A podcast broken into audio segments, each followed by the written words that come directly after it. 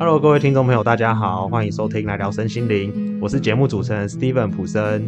今天这一集比较特别，就是我们有邀请到特别来宾，那他是我在身心灵领域学习的同学，那他叫做小米。对，好，那我们就大家欢迎他。谢谢普森的邀请，然后我是小米，今天很开心来到这边，跟大家一起来聊聊我们喜欢的电影。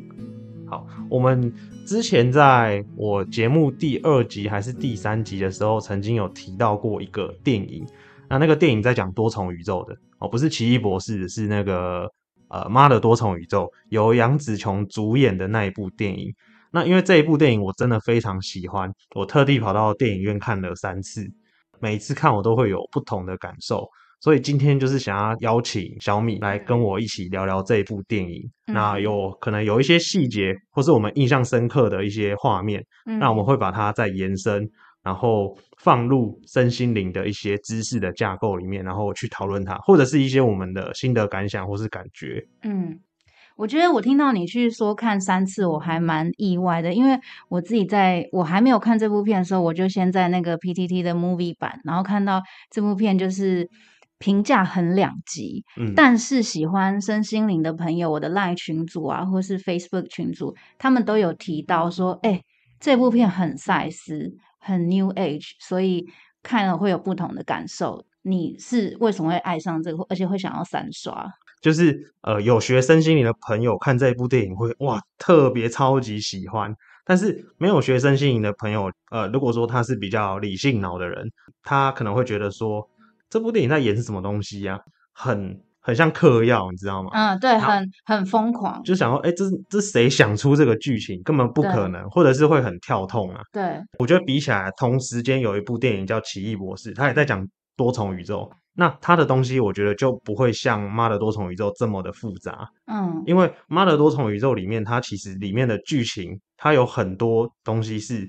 呃比较偏向，他有把专业知识带进来。对，好，举一个例子好了。就我可能会涉及到一些剧透，所以没有看电影的人，你可以先把这个关掉，然后去看完电影再回来听这一集，你可能会觉得比较听得懂我在讲什么。嗯，好像我讲几个嗯剧情好了，它的剧情大概就是杨紫琼她是一个她是女主角，然后她面临到一个中年危机，那这中年危机就是她跟她老公关系有点好像快要破裂的感觉，就是她老公想要跟她离婚了，嗯，然后再来就是。她不太了解她的女儿，所以她跟女儿关系也不好。嗯，接下来就是她被她的事业也出问题，她被国税局查税，嗯，然后不晓得要怎么应付，嗯，然后跟公公跟她老爸关系也都不好，反正就是种种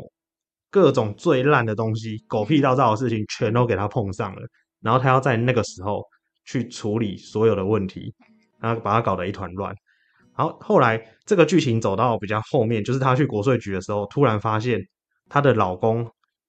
突然变得不是她的老公，嗯，她老公突然跟她说，他是来自另一个宇宙的，嗯，老公，嗯，多重宇宙现在发生了一个危机，就是有一个大魔王，他想要把所有的宇宙给毁灭，嗯，类似像这样，所以呢，要找一个救世主，那那个救世主就是这一个宇宙的杨紫琼，那那个大魔王就是他的女儿，那简单来说，他的剧情大概是这样，然后就展开了一段冒险。好，那讲完剧情之后，我先讲。他后面有一段内容，那个大魔王是他女儿嘛？那那个女儿就他制造了一个，他说叫甜甜圈的东西，是一个黑洞，就是它会吸附所有的一切的东西。对，他把所有的元素都丢进那个黑洞里面好，那他女儿那时候就讲了一句话。对，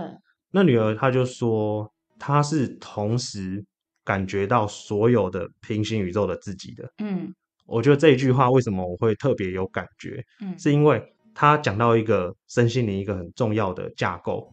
我们每一个人都会有一个更大的自己。嗯，我可以说那就是我们的灵魂，我们来自于这个灵魂，我们是它的一个延伸。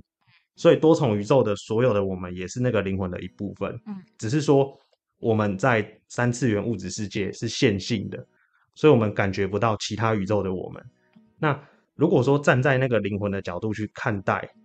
我们整整体的存在的话，会同步知道我们所有。所以其实这一部电影它提到一些观念，我是觉得，哎，跟我们在学身心灵的时候的一些理论架构是相符合的。嗯所以我在看一些东西，我会觉得说，这个导演是非常用心在拍这一部电影的。他不是说随随便便就只有娱乐的成分。嗯嗯，这是我其中一个比较有印象的剧情。嗯嗯嗯，而且其实我那时候看完，就是他，因为我不是一个很常看电影的人，所以他讲到多重宇宙，因为我也在学习的关系，我就特别有兴趣。然后我想说，天哪，这两个导演怎么会这么有才华？我想嗯看他们到底是何方神圣。然后我就去 Google 他们，我发现他们是超级超级年轻，大概才三十出头的年轻人。然后其中一个导演是华裔，所以他其实那个华裔的导演，他把这部片有点像是他生命的延伸。不过因为他是一个男生，嗯，所以但是他就把一个华裔家庭在美国长大的那个故事，就这样从他的片中带出来。然后我想说，那这两个三十几岁的呃男生，就是他们怎么会有这种概念？而且他不止把这个概念做很好的表达之外，我觉得他用很多很童趣，而且很疯狂，就是嗯很 wild 的，就是这种这种剧情，把它全部拼凑在一起。然后我觉得，哦天哪，真的是他。我后来觉得他们可能可能没有听过赛斯，但是他们却把赛斯的知识就是就是发挥的淋漓尽致。嗯，对对对，我是可以补充一个，我觉得台湾人对平行宇宙这个应该不陌生，因为如果有看过九把刀的那个什么那些年呢、还是什么，嗯。他们一直有提倡提倡就是平行宇宙，嗯。可是多重宇宙跟平行宇宙，它后面还有一个更大的架构，这嗯。是在我们平常看那种爱情故事里面还没有办法看到的。但是我觉得这部电影，这部电影 它有把那个更大的架构，就是在平行跟多重后面还有一个更大的架构，有把它带出来。所以我觉得，哦，这两个年轻的导演不简单，嗯，而且他把它拍的，我觉得很有趣。对这部电影，我觉得最厉害的地方是看完之后啊，假设啦，你是有在学习身心灵或是有在走灵性探索的人，嗯，你看完之后，你一定会有一个很重的感受，也许是感动，但有时候你会说不出来，你不知道你在感动什么。所以如果我没有看过这部电影，我建议你去看一下。我觉得看完之后，你就明白我刚刚讲的那一段是什么，就是每个人会从不同的角度看到一个感动到他的点。刚刚讲的那个是偏比较多次元的，就是我在学生心理那个知识面的嗯的那个体悟嘛。那有些人是看到剧中母女互动的那个时候对会带来的感动，对就是杨紫琼一开始她在关心，她其实是很关心她的女儿的。对，那她在关心她女儿的方式跟很多亚洲父母一模一样，就是用负面的表列去关心，就是你不要再吃太多啊，你吃太多对身体会不好啊，你越来越胖啊，你这样对对，就类似像这样子，就像呃，其实这个这件事在我们家也发生过，就是我妈会说你不要去给我吸毒啊，呃，她在关心我，你是做了什么？对对对对对，不要去不要去嗯飙车，不要去吸毒，或者是看到一些新闻的负面的新闻的时候，呃，情杀、砍人啊，嗯他就会说你以后不要给我这样子哦。我知道，是女生也会有啦。如果你是男生，爸爸会说不要什么吸毒，什么飙车，或是不要乱喝酒我跟，你讲，女生就是说不要去，就是乱跟男生怎样怎样，然后不要去约会，然后不要怎样怎样，不要穿这个，不要穿那个，不要去同学家，什么是一样的。对就是华人父母是这样，就就是是男女不太一样。对他就是关心你，可是嗯他关心的方法会让我们感到不舒服。我觉得那是因为关心后面带了一份担心。对，所以那个嗯担心就是他的投射，因为他觉得如果说就是把他的担心降下来，就是把所有他觉得最恐怖的事情先告诉你，然后以防你去做这些事情，才是保护你的方法。对，对，这一部电影就把这一段也演得很好，嗯，就是因为他女儿好像是一个同性恋嘛，对，那他妈妈就会觉得有以传统的观念来看，会有点反弹他女儿是同性恋的这一件事。对，华人世界的父母不单指同性恋这件事，像我刚刚讲的那些例子，还有小米讲的那些例子，其实嗯。都是啊，他们是关心的，可是他们表达爱的方式，会让我们作为子女，以我们的角度，我们会有点抗拒，嗯，因为我们会觉得说，哎，那你为什么要把所有负面的东西都 丢到我身上？对，但我不一定会做这件事啊。对，这是我们会抗拒的原因，但我们都不善于呃把爱用另外一种形式表达出去。其实我们对我们的父母也是哦，嗯，我们可能会想要孝顺，可是我们孝顺的方式就会很含蓄。像国外可能就是会抱抱父母啊，诶，或者是做一些其他什么的。可是我觉得华人世界都点点，很害羞啦。对，然后不然就是有点像报喜不报忧，就是假设我对。今天在外面的职场环境，或是在外面感情方面遇到不顺的时候，我们都不太敢直接跟我们的父母说，就是有一对。层，呃，我觉得就是华人世界教育的影响吧，我们都非常的不太敢讲不好的部分，因为我们怕就是怕父母担心，对。但父母在关心我们，又会用他担心的方式关心我们，我觉得就会变成一个呃，很像一个循环啊。负负，呃，没有负负得但正，老师都讲恶性循环对，环我。觉得很像恶性循环。那我觉得这一部分，这部电影有演绎的，我觉得蛮好的。嗯，因为他只是导演本身也是华人啊，所以对就是其中一个是华人，所以我觉得哦，他可以把这个看得那么细致，对代表他有亲身体验过这样。对，那最后就是当然了，故事的后面就把这一件事情做一个收尾，就是关于他跟女儿的支线做一个收尾。其实，其实你讲到这个，让我想到就是我一次看一个，就是也是一个剧评，然后他就说，他他他他之所以会评评价这部片不好的原因是说，哦，多重宇宙这个东西很多电影都讨论过，然后他说，而且再来，最后这部电影他用那种大圆满的爱去做一个 ending，他觉得这个很陈腔滥调，嗯。可是其实，其实我我可以理解辛普森说的，其实他他不是陈腔滥调那一点，因为他把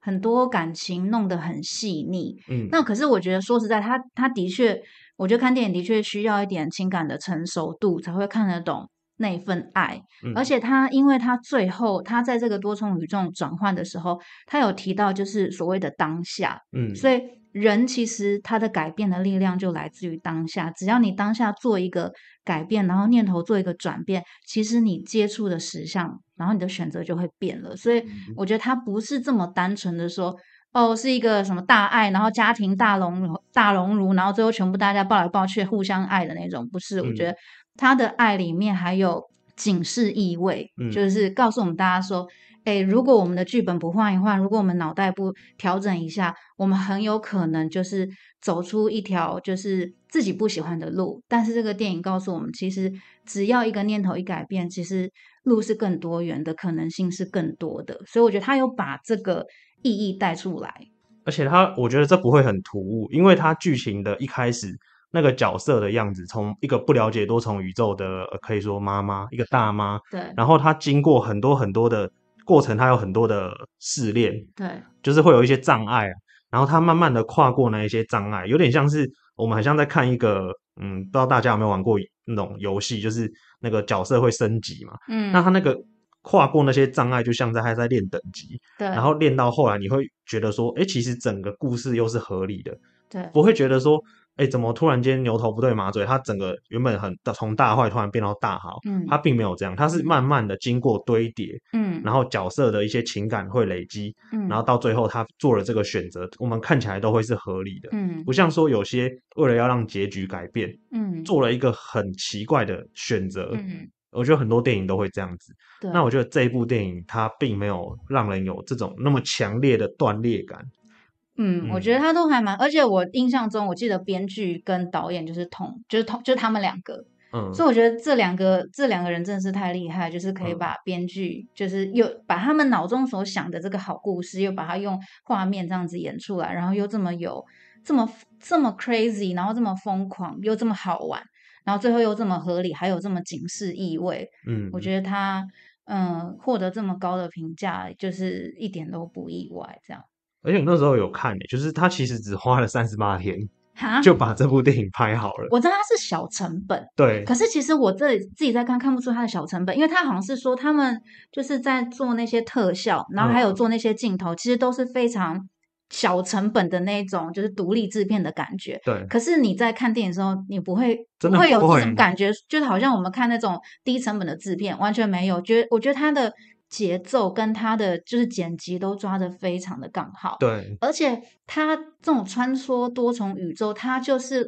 我觉得他有一点就是把那种脑部的冲击，嗯然后带出就是多重宇宙跳跃。就比如说杨紫琼从。比如说跳跃五六个多重宇宙，他不只是把他实际说哦，他一下演这个演就演不同角色，他嗯就是专注杨紫琼的脸，然后把他的脸的脸部表情放到最大，但是他就会给他不同的画面，嗯，然后他把这个画面集中大概在三十秒，大概他他是大概会切到五十个不同的就是角度去看他的脸，或是那个脸部的，就是那些表情什么。我觉得还有他会用一些就像破碎的玻璃，然后去嗯去按，就是带出他到带到另外一个宇宙。我觉得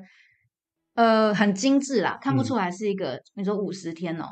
呃，三十八天，38三十八天天，才嗯，做出来的，就是做出来的影片这样对，真的蛮厉害。因为我们现在只能用声音去语言去表达，所以如果各位听不懂我们在讲什么的，你去看一次电影，你就懂我们想要讲什么。对，就是它很多真的是它视觉啊，它的视觉画面也会让人觉得很冲击。对那第二个就是它整体的故事的结构，包含说它用了什么样的内涵，像是故事有一个我觉得很特别，就是做了一个动作之后，就可以去把其他多重宇宙的能力汲取过来。举个例子，例如说现在要打架，他需要有一个功夫很高强的人格，嗯多重宇宙的人格去，他要用他的能力，嗯那他就要做一件事情叫宇宙摇。嗯好，什么叫宇宙摇？它剧情里面宇宙摇的意思就是说，假设好了，今天我要拿到功夫的能力，嗯那我要做那个仪器里面，它会指定一个动作，吃口红胶，嗯然后你要把口红胶嚼烂，嗯那你才可以获得那个宇宙能力。这嗯有点搞笑啦，可是其实放在我们现实当中啊，